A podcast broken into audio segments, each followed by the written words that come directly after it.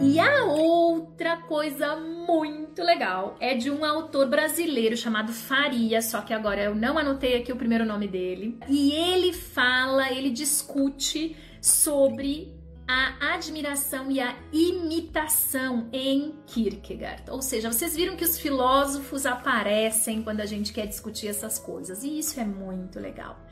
E o que ele traz? Ele vai falar que a admiração, quando ela é saudável, quando ela é expressa de forma saudável, é natural que se instale o que eu tenho chamado para vocês de um círculo virtuoso, ou seja, que as pessoas queiram se envolver nessa coisa maior que o Van Elk fala. Então, gente, aí tem uma receita do que que a gente pode alcançar na medida em que a gente exercitar, expressar a nossa admiração pelas pessoas.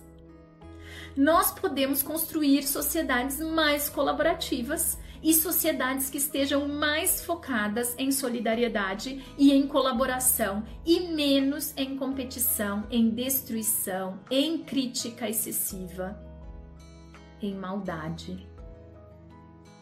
Não tinha como eu não comentar. Literalmente, como diz a tia Bia, hashtag para pensar no final de semana sobre isso.